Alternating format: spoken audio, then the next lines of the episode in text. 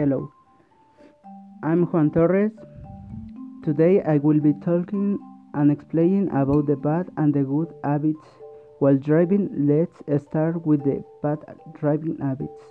Usually, the common bad habits of bad drivers are texting while driving, which can cause car accidents due to the fact that you are not paying attention while you are on the wheel, which is the same as talking on the phone because drivers are not concentrated on what's happening around them because the phone is taking all his attention away. Another of the most common bad habits of bad drivers are not stopping on red lights.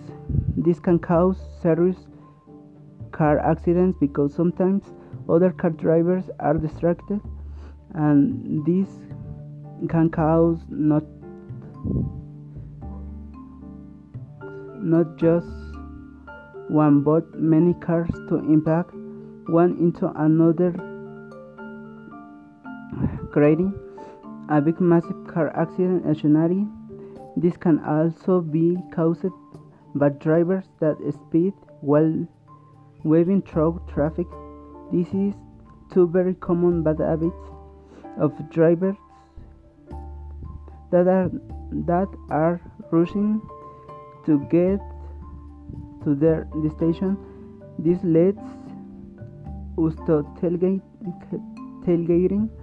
This is a common way of making drivers speed up, which sometimes doesn't happen that way and instead makes drivers nervous, making them lose control of the vehicle.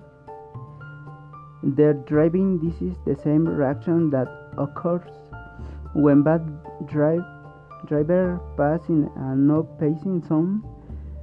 These traffic signals are mostly on poor vision areas because there are also drivers that have good driving habits such as not speeding, respecting the red lights, letting others merge into the red signal while turning. This is a good example, not just no just to drivers, but the people that are around because you are not just letting the driver behind or the driver in front of you know where are you headed to but also letting people know and this can help people and cars move faster without hurrying or bumping into cars. Well, this will be all. Thank you for your attention. This was your friendly classmate Juan Torres.